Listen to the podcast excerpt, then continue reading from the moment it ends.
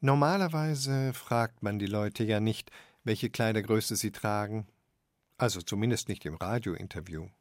Aber bei Dina kann man schon mal eine Ausnahme machen. Aktuell trage ich, je nachdem, wie es halt ausfällt, gell, zwischen 42 und 46. Dina lebt in Biesenhofen. Das liegt zwischen Kaufbeuren und Markt Oberdorf. Sie ist YouTuberin und Instagrammerin und sie postet als Prima Dina zu den Themen Wandern, Ernährung und Mode. Und letztens hat sie sich in der Umkleidekabine mal wieder so richtig geärgert. Zwei Hosen hat sie anprobiert, beide Größe 44. Die eine passte wie angegossen. Die andere hat sie nicht mal zugekriegt. Gleiche Größenangabe, aber völlig unterschiedliche Größe. Dina kennt das. Ich weiß zum Beispiel ganz genau, wenn ich zum Kick oder so gehe, dann gehe ich lieber gleich mal eine Größe kleiner. Wenn ich zum H&M gehe, gehe ich gleich eine Größe größer, weil die Hersteller einfach komplett sich nicht absprechen und halt jeder seine Linie eigentlich so zieht, wie er gerade lustig ist. Dabei gibt es eigentlich Industriestandards, wie lang und wie breit zum Beispiel eine Hose in Größe 44 sein sollte. Nur verbindlich sind diese Standards eben nicht und weltweit gültig auch nicht. Das können sie auch nicht sein. Menschen sind ja nicht überall auf der Welt gleich groß und gleich geformt. Deshalb ist eine italienische 44 nicht unbedingt eine deutsche 44. Und früher waren die Menschen tendenziell kleiner und schmaler als heute. Deshalb ist eine 44 von vor zehn Jahren nicht unbedingt eine 44 von heute. Soweit, so sinnvoll. Die Modegrößen müssen ja zu den Menschen hier und heute passen. Aber es wird noch komplizierter. Manche Modemarken sind dafür bekannt, dass ihre Kleidung besonders groß ausfällt. Und so kommt es dann zu diesen zwei völlig unterschiedlichen Hosen mit der gleichen Größenangabe. Das ist dann kein Fehler, sondern Absicht. Aber warum? Das wüsste ich auch mal gern, warum die das machen, weil es macht überhaupt keinen Sinn in meinen Augen, weißt Macht es doch. Denn wer glaubt, dass Kleidergrößen allein dafür da sind, uns Orientierung zu geben, damit wir ohne Anprobieren wissen, was uns passt und was nicht. Naja, wer das glaubt, der hat das Prinzip falsch verstanden. Größen sind auch für etwas anderes da. Eine kleine Zahl auf ein großes Kleidungsstück zu schreiben, hat nämlich den Effekt, dass die Kundinnen und Kunden eine verhältnismäßig kleine Kleidergröße wählen können, damit ihnen das Kleidungsstück passt. Oh, wow, ich kann es 44 tragen, sonst musste ich immer 46 nehmen. Manchen Menschen schmeichelt das sicher. Zumindest ist das die Idee der Hersteller. Vanity Sizing heißt dieses Phänomen, weil die Größenangabe die Vanitas, die Eitelkeit bedienen soll.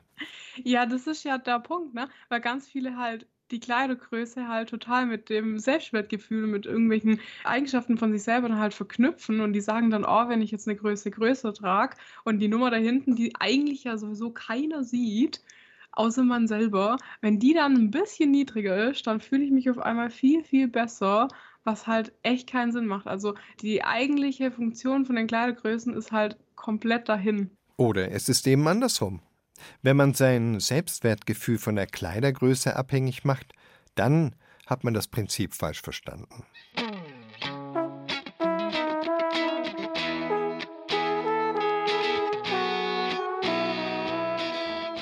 Na, wie dem auch sei. Es ist manchmal gar nicht so einfach, unsere komplizierte Welt richtig zu verstehen. Oder uns selbst. deshalb nehmen wir uns jetzt Zeit für Bayern. Wir erzählen Ihnen in dieser Folge ganz verschiedene Geschichten von Menschen, die mit Missverständnissen aufräumen wollen. Ich bin Ebert Ahrens. Bleiben Sie dran.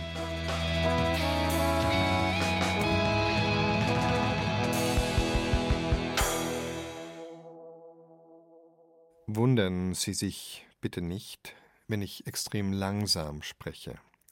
Ich will nicht falsch verstanden werden, wenn ich Ihnen jetzt sage, dass dieses Feiertagsfeuilleton in der Zeit für Bayern auf Bayern 2 das Motto falsch verstanden hat. Das mit den Tauben haben die Menschen vielleicht auch mal falsch verstanden. Wir fanden sie ja mal ganz nützlich. Als Nachrichtenübermittler, als Nahrung, als Haustiere. Aber Irgendwann waren dann die Telegramme, die Telefone, die Handys dann doch fixer als die Tauben, und gegessen werden sie auch nicht mehr. Wir haben die Tauben sich selbst überlassen und jetzt sind sie in vielen Städten eine Plage. Naja, vielleicht haben die Tauben das auch missverstanden und wollten einfach bei den Menschen bleiben.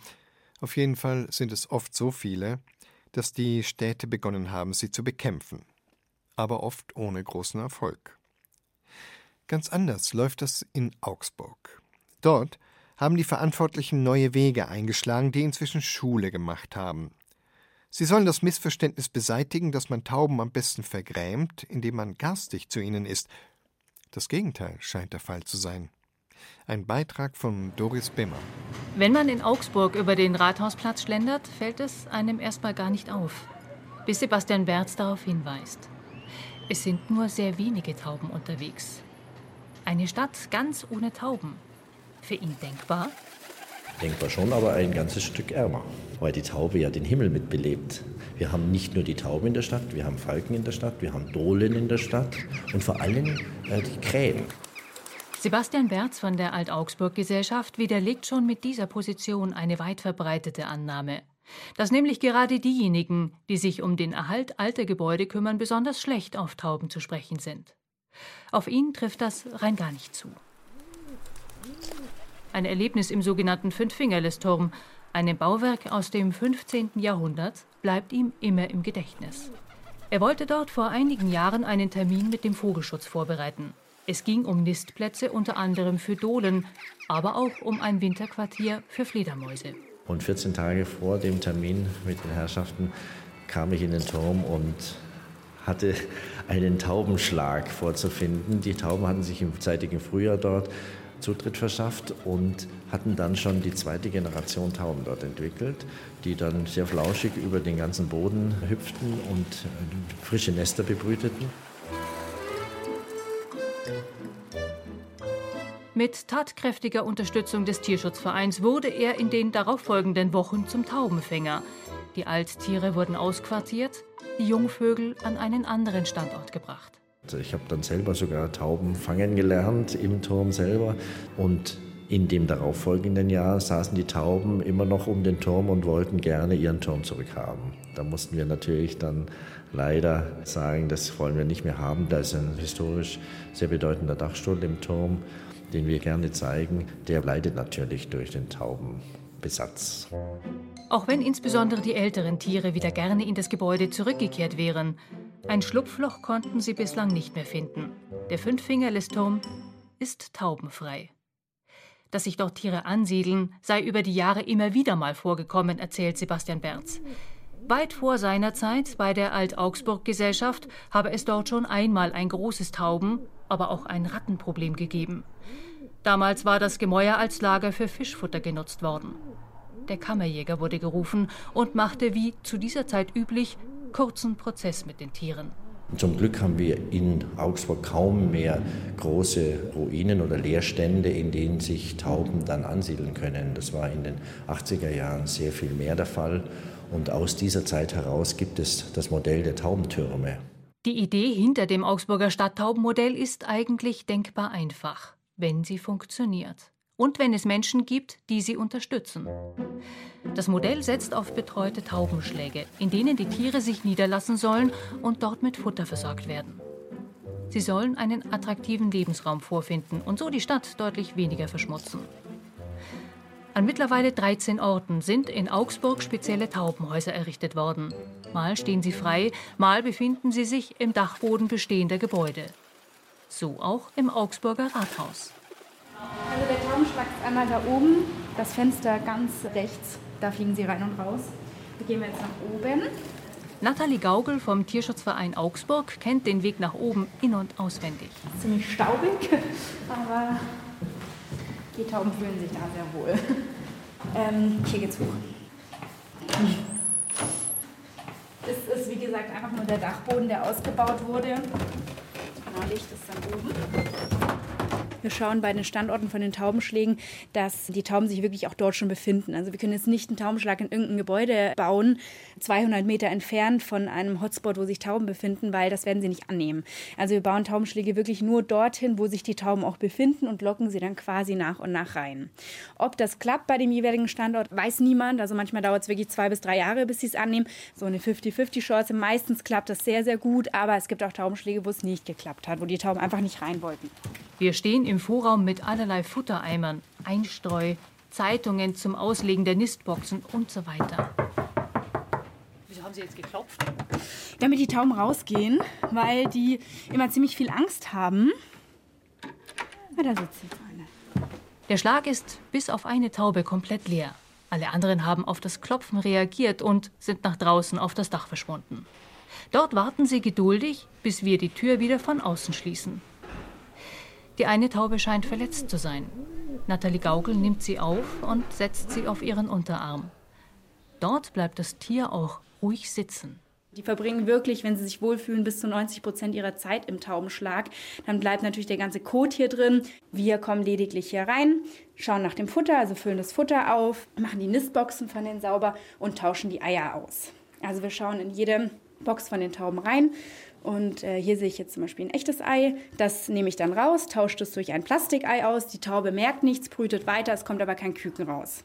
Rund 7000 Eier im Jahr kommen auf diese Weise zusammen, erzählt sie weiter. Wie viel Taubennachwuchs dadurch verhindert wird, kann keiner so genau sagen. Auch nicht, wie viele Tauben sich überhaupt in den Taubenschlägen niedergelassen haben, eben weil sie meist sehr scheu sind. Ohne Ehrenamtliche, die die Taubenschläge pflegen, würde das Augsburger Stadttaubenmodell nicht funktionieren. Der Mensch wiederum ist aber auch das größte Risiko für das Vorhaben. Taubenfütterung ist in Augsburg nicht prinzipiell verboten. Es gefährdet aber unser Projekt. Also wenn man jetzt direkt unterhalb von einem Taubenschlag füttert, zum Beispiel gerade in der Innenstadt, wo sich eben viele Schläge befinden, dann manipuliert das unser Projekt. Die Tauben, die haben natürlich allgemein immer so eine gewisse Reizschwelle hier überhaupt reinzukommen. Wenn sie einmal hier drin leben, dann ist es in Ordnung. Aber wirklich verwilderte Tauben, die draußen leben, wenn die dann noch draußen gefüttert werden, ist es für die natürlich angenehmer, als hier einen Taubenschlag reinzufliegen. Also die sollen nicht von unseren Taubenschlägen weggelockt werden, weil das ist gegen das Projekt und äh, es ist auch nicht Sinn der Sache. Mit der verletzten Taube machen wir uns bald wieder auf den Weg nach unten. Sie wird im Tierheim untersucht, wieder aufgepäppelt und später zurück in den Taubenschlag gebracht. Aus Sicht des Tierschutzvereins läuft das Taubenmodell gut. Die Zahl der Tiere ist seit Beginn des Projekts in etwa gleich geblieben.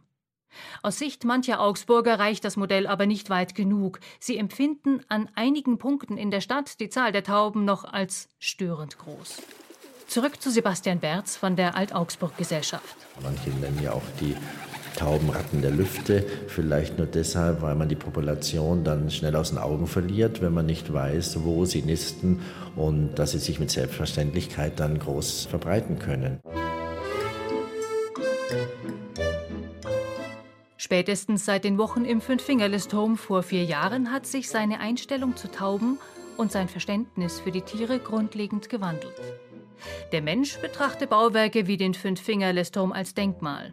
Für die Taube sei es ein Felsen, auf dem sie nisten und brüten könne. Und dafür sei sie schließlich vom Menschen gezüchtet worden.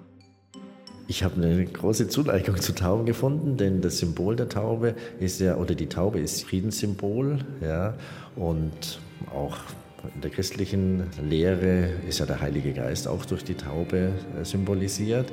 Wenn Sie das Tier selber in der Hand halten, dann kann man verstehen, welchen Zugang Menschen zu diesen sehr sanften Wesen haben. Denn die Taube kann sich unwahrscheinlich klein und schlank machen und strahlt dann etwas sehr Friedliches aus. Im Gegensatz zum Falken, der ihr größer Feind ist, der ja ein anderes Naturell zeigt als die Taube. Also ich habe da einen ganz neuen Bezug gefunden.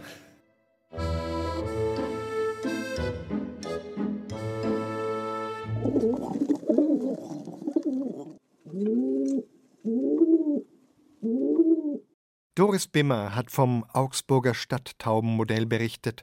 Zu den Grundlagen der Sprachwissenschaft, die ich vier, fünf, sechs Semester lang studieren musste, gehört die Lehre von der Lautverschiebung, die sich einmal durch die Jahrhunderte in einer Sprache ereignet, so dass wir heute Apfel zu der Frucht sagen, die noch vor 500 Jahren ein Appel war. Und dass dieses germanische A zu einem Ä im Englischen Apple wurde. Solche Lautverschiebungen gibt es auch in Dialekten, im Bayerischen wie im Fränkischen, und das führt dann manchmal dazu, dass etwas so ganz und gar falsch verstanden wird. David Sam ist der Sprecher dieser hübschen kleinen Geschichte von Matthias Kröner. Meine Großeltern gehörten nicht zu den Menschen, die bis 8 Uhr liegen blieben. Nie nahmen sie ihre Marmeladenbrote und ihren Kaffee, Gott bewahre, im Bett ein. Neben den praktischen Überlegungen, wohin mit den Krümeln, gehörte es sich einfach nicht, in den Matratzen, die doch zum Schlafen bereitet waren, zu frühstücken.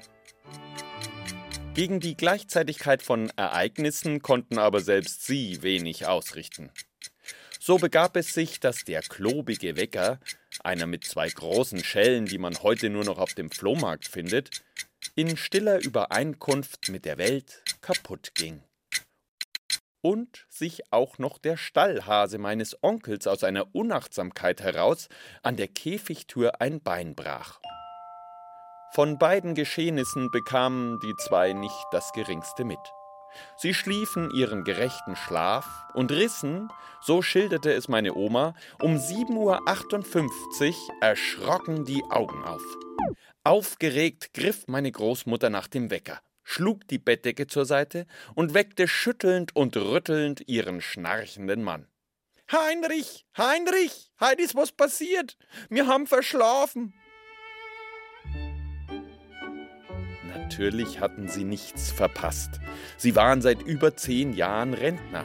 Doch auch mein Opa war sofort wach. Gerade heute galt es, einen Radioapparat von einem stadtbekannten Elektrohändler zu kaufen. Damals gab es noch keine Großkonzerne, die durch pseudoprovokante Werbung auffielen. Damals gab es noch Händler, die einen berieten und aus riesigen Katalogen, scheinbar aus Übersee, wunderliche Gerätschaften in ihre Läden kommen ließen. Freilich war es kein großes Unglück, dass mein Opa verspätet eintraf. Eine Zeit hatte er mit dem Fachmann ja nicht vereinbart. Trotzdem begab er sich ohne Frühstück nach einer Katzenwäsche und Schnellrasur aus dem Haus. Mein Großvater musste die verlorene Zeit einholen und zwar schnell. Der Elektrohändler empfing ihn leutselig. Grad war Ihr Sohn bei mir. Der Haas hat sich gestern sein Bein gebrochen. Mein Opa war ein charmanter Redner. Er hätte von den Vorteilen der Kleintierzucht sprechen und von einem Hasen erzählen können, den sie damals im Krieg erlegt hatten. Das beste Fleisch, das er je gegessen hatte wie er gern bei Familienfeiern erzählte, wenn es einen schmackhaften Hasen mit Klößen gab und er mindestens schon ein Bier getrunken hatte. Allerdings gab es jemanden in der Familie, der sehr ähnlich hieß, nämlich Haas, und das Verhängnis nahm seinen Lauf. Was? Der Haas hat sie das Bein gebrochen? Allmächtig, das ist ja mein Sohn, sei Schwiegervater. Der Fachmann für Elektronik reagierte ausweichend. Als Großvater nach Hause kam, erzählte er seiner Frau die Neuigkeit. Stell dir vor, sagte er aufgebracht, der Haas hat sich gestern sein Bein gebrochen. Was? Der Haas? Wie ist denn das passiert? Da muss ich gleich mal anrufen. Bricht er sich mitten im Sommer einen Fuß? Frau Haas zeigte sich sehr erstaunt. Also mein Mann ist gesund. Aber warte mal, der ist gerade im Keller. Da schaue ich jetzt sofort nach. Es dauerte eine geraume Zeit, bis Frau Haas an den Apparat zurückkehrte. Alles in Ordnung, sagte sie leise aufseufzend. Aber vielleicht hat sie Anna für unsere Bummes beeinbrochen, mutmaßte Frau Haas. Und meine Oma hörte, wie der Mutmaßerin Atem schneller ging. Sagst mir Bescheid, wenn's was warst, rief sie noch in den Hörer, bevor die besorgte Mutter wenig aufgeräumt auflegte. Im Prinzip hätten sich meine Großeltern jetzt endlich dem Frühstück widmen können. Der Kaffeeduft zog durch die warme Küche, die selbstgemachte Marmelade lag, schön anzusehen, in einem kleinen Schüsselchen, und der Tisch war mit dem feinen Goldrandgeschirr gedeckt, das man seit Opa in Rente war, auch unter der Woche verwendete. Man hatte schließlich Gnoch gerbert es ganze Lehm. Doch die abenteuerlichen Spekulationen machten den Genuss der Morgenmahlzeit zunichte.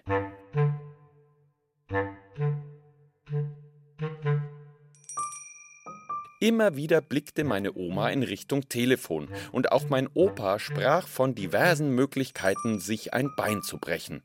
Was übrigens nicht nur im Krieg geschehen konnte. Endlich klingelte der vorsinnflutliche Apparat, einer mit Wählscheibe und Riesenhörer. Was erzählt denn der Fachhändler? schimpfte Frau Haas ins Telefon. Also, an Fritz hab ich im Büro erreicht. Er hat zwar Kopfweh, welcher dem gestrigen Föhn, aber mit seinen Bahner ist alles bestens.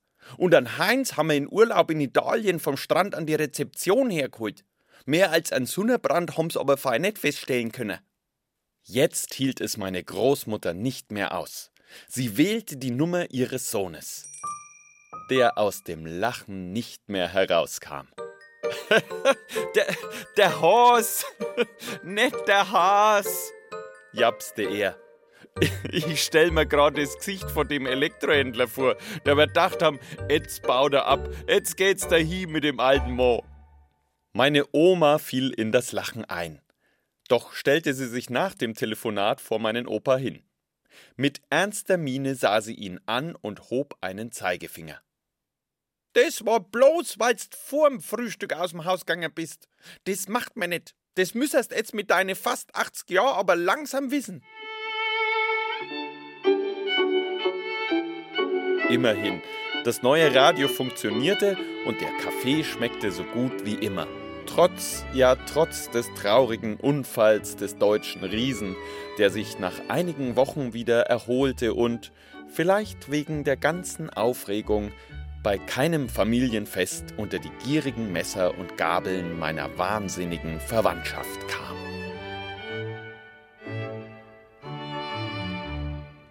Von Hasen und Horsen handelte Matthias Kröners kleine Schnurre um Missverständnisse aus dem fränkischen Sprachraum, übrigens auch eine Art Heimatsound. Sie hören Bayern 2, das Feiertagsfeuilleton der Zeit für Bayern zum Thema falsch verstanden. Geschichten über Menschen, die grundlegenden Missverständnissen aufsitzen. Ich habe auf dem Wiener Zentralfriedhof ein persönliches Lieblingsgrab. Es ist ein ziemlich protziges Marmormausoleum, das ist ja an sich noch nichts Ungewöhnliches, aber die zentrale Trauertafel in der Mitte des Mausoleums zeigt, naja, den Verstorbenen schon auch. Im Hintergrund. Sehr weit im Hintergrund. Ein junger Kerl, keine dreißig wird er gewesen sein, als ihn ein schwerer Autounfall dahinraffte. Und ganz konsequent ist daher auch der schöne Mercedes, in dem er das Zeitliche segnete, im Vordergrund, auf anderthalb Quadratmetern Marmor und viermal so groß wie sein Besitzer dargestellt. Was erlaubt ist und was nicht, regelt bei uns die Friedhofsordnung. Eine besonders strenge hat der historische Friedhof St. Johannes in Nürnberg. Er ist 500 Jahre alt und steht unter Denkmalschutz. Sein Aussehen aus früheren Jahrhunderten soll bewahrt bleiben. Eine in Marmor geätzte Limousine ist da eher nicht denkbar. Diese Regeln führen immer wieder zu Konflikten mit Angehörigen, zu Missverständnissen, die schnell zu Unverständnissen werden können, denn St. Johannes ist weiterhin ein lebendiger Friedhof, auf dem immer noch Beerdigungen stattfinden. Tanja Oppelt berichtet. Einst befand er sich außerhalb der Stadt, denn nur dort durften die Toten bestattet werden. Inzwischen liegt der Johannisfriedhof mittendrin in Nürnbergs quirligem Stadtteil St. Johannis. Wer allerdings durch die Friedhofsmauern geht, der betritt nach wie vor eine andere Welt. Stein an Stein an Stein reiht sich, soweit das Auge reicht. Auf dem Johannisfriedhof sind seit 500 Jahren nur Steingräber erlaubt. Die Grabsteine liegen hier. Sie sind sargähnlich und genormt. 80 cm breit, 1,80 Meter lang. Die meisten der insgesamt 6500 Gräber sind aus verwittertem und bemoostem Sandstein oder dem etwas helleren Muschelkalk. Einige wenige Steinquader sind dunkel, glatt und glänzend. Sie sind aus Granit gefertigt. Auf allen sind Metallplatten angebracht, die sogenannten Epitaphien. Epitaphien sind Bronzetafeln, die den Namen der Familie, der das Grab gehört, wiedergeben, manchmal auch den Beruf oder etwas über das Leben. Elfi Haider ist die Leiterin des denkmalgeschützten Friedhofs St. Johannes. Die Epitaphien seien das Herzstück der Steingräber, erklärt sie. Darauf zu sehen Familienwappen, aufwendig gestaltete Figuren oder auch Handwerkszeichen und Werkzeug, das der Verstorbene in seinem Beruf benutzt hat. Eine Steinplatte, darauf ein bronzenes Epitaph und eine festmontierte Kupferschale für Blumen. Das ist alles, was auf dem Johannisfriedhof an Grabschmuck erlaubt ist. Eigentlich. Ein Rundgang mit Friedhofsleiterin Elfi Haider zeigt, einige Angehörige halten sich nicht daran. Die Menschen tragen sehr oft ihren privaten Wohnzimmergeschmack aufs Grab. Zum Beispiel die ganzen Engelchen. Wenn man auf das Grab da drüben schaut, da sind drei Engel. Äh, wissen Sie, wenn das ein Bronzeengel wäre, wäre das eine andere Geschichte. Aber es ist ja 1,50 Euro Kitsch aus dem Supermarkt. Und inwieweit das den Sinn erfüllt, weiß ich nicht. Zwei Dinge stehen im Widerstreit. Einmal der Denkmalschutz mit seinem Bestreben, den historischen Friedhof in seiner einheitlichen Gestalt zu erhalten. Und andererseits das Bedürfnis der Angehörigen nach Einzigartigkeit. An diesen einen besonderen Menschen zu erinnern, der unter der Steinplatte begraben liegt. Es ist immer eine Gratwanderung, das weiß ich, weil die Menschen ihrer Trauer natürlich auch individuell Ausdruck geben. Ich würde nie ein Bild von einem Kind, das das aufs Grab gelegt hat, vom verstorbenen Vater entfernen. Man muss abwägen, was ist die tatsächliche Trauer des Menschen und was ist notwendig, einfach um das Gesamtbild zu erhalten. Nicht oft, aber immer wieder greift Elfi Haider zu rigorosen Maßnahmen. Ich räume oder lasse in regelmäßigen Abständen immer die Gräber abräumen von Schmuck, der nicht erlaubt ist. In der Satzung steht, dass zum Beispiel Material aus Glas, Email, Porzellan, Kunststoff nicht erlaubt ist. Ich hänge dann einen Zettel an die Tore und sage, in drei Wochen wird abgeräumt. Und dann haben die Menschen die Möglichkeit, das von ihrem Grab wegzunehmen. Wenn sie das nicht tun, dann gehen wir durch und entfernen es. Sehr zum Ärger mancher Angehöriger. Menschlich fragwürdig sei das, beschwerte sich eine Grabbesitzerin nach der letzten Abräumaktion. Nicht jeder lese die Aushänge an den Toren oder komme regelmäßig auf den Friedhof. Eine andere kritisierte das Abräumen als anmaßend und überheblich. Elfi Haider versucht dann, persönliche Gespräche zu führen, um die Wogen zu glätten. Sie will vor allem die Gräber vor Zerstörung schützen. Vor allem im Frühjahr und Sommer sind immer wieder Blumenschalen aus Plastik auf den Steingräbern zu sehen. Ein besonderes Ärgernis für Elfi Haider, denn, so die Friedhofsleiterin, das mache den Stein systematisch kaputt. Wenn Sie zu Hause eine Plastikschale dieser Art auf Ihren Holztisch stellen und den gießen, dann haben Sie nach spätestens einer Woche einen verfaulten Tisch. Der Stein ist natürlich ein bisschen härter im Nehmen, aber auch der weicht auf. Die Oberfläche geht kaputt. Im Winter geht der Frost runter, die Oberflächen platzen auf und der Stein zerbröselt eigentlich. Deswegen soll das nicht sein. Wer auf dem Johannisfriedhof ein Grab kauft, der akzeptiert damit auch die strenge Friedhofsordnung der denkmalgeschützten Grabstätte. Die Mehrheit der Grabbesitzer hat damit kein Problem, so wie auch Irmgard Holzbecher. Sie pflegt auf dem Johannisfriedhof das Grab ihres Vaters und ihrer Großeltern. Also als erstes entferne ich jetzt mal hier diese Christrosen, die einfach nicht mehr passen.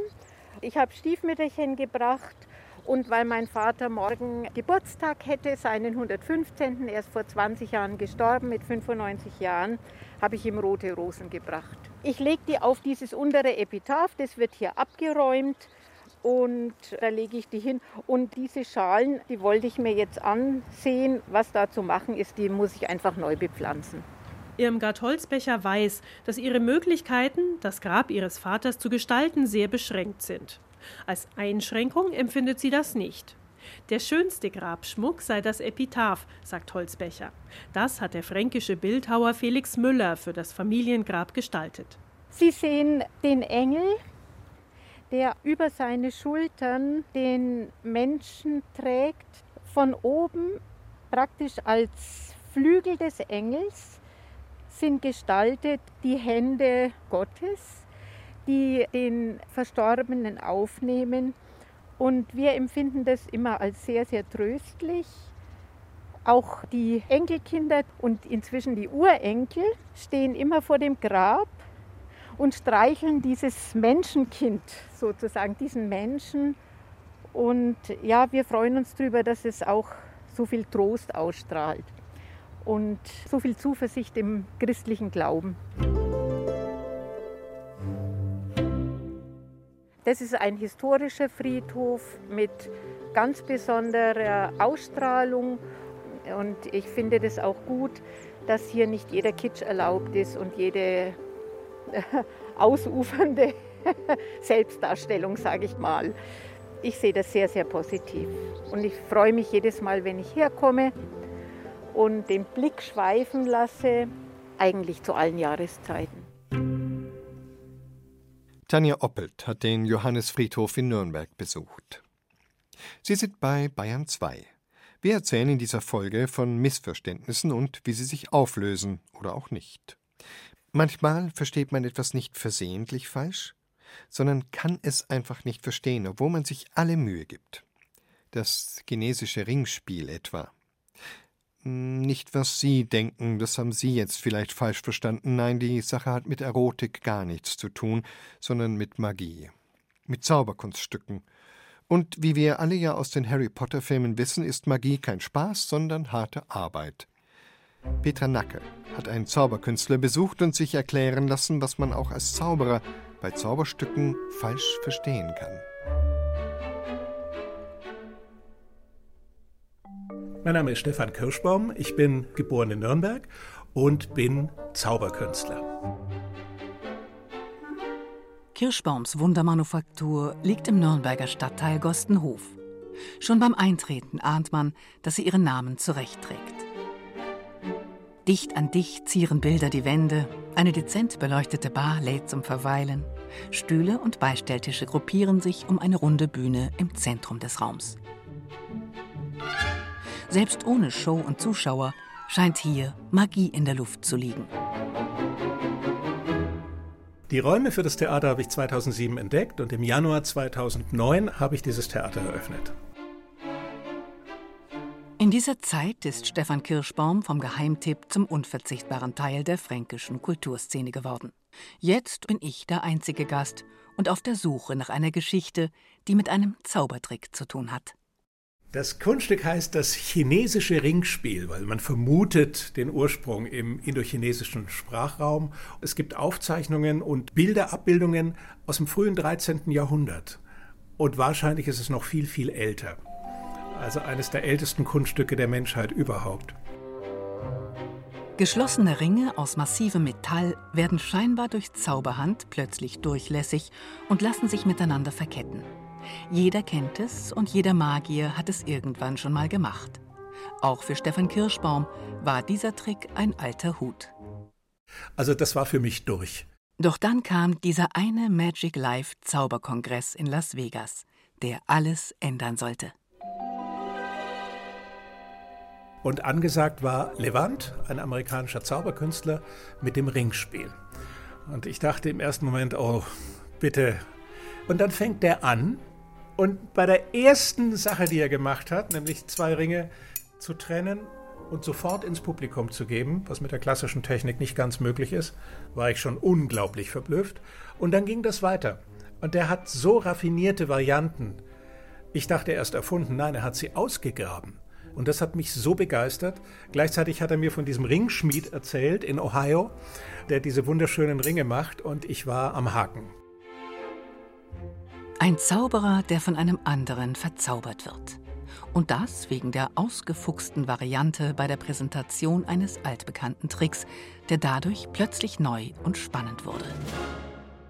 Spannend blieb es auch noch wochenlang, denn so lange dauerte es, bis die magischen Ringe aus Ohio endlich in Nürnberg ankamen.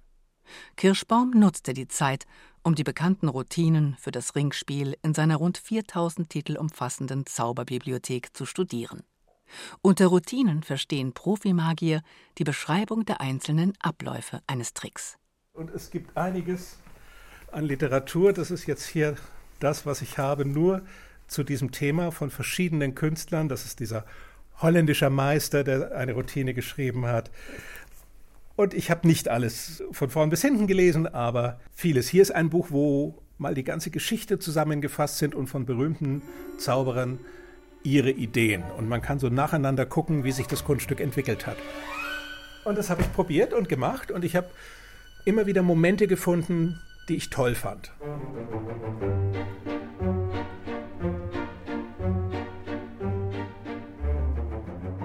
Und dabei vergingen Tage, Wochen, Monate und Jahre. Ich glaube, die erste Vorführung habe ich mich nach vier Jahren getraut bei einem Auftritt. Kleine Geburtstagsfeier, da habe ich sie zum ersten Mal mit wirklich zitternden Fingern probiert und dann hatte ich mit einem Kollegen, mit Jörg Alexander, mit dem ich hier gemeinsam auftrete, ein Duo-Programm und da sollte das der Schluss des Programms sein. Es war aber noch so schlecht, äh, dass wir es in die erste Hälfte nehmen mussten, weil ich mich wirklich jedes Mal verheddert habe. Die Ringe brauchen Zeit und Energie. Immer wieder studieren und probieren, oft mit Hilfe eines Standspiegels und ebenso oft mit unbefriedigendem oder gar enttäuschendem Ergebnis.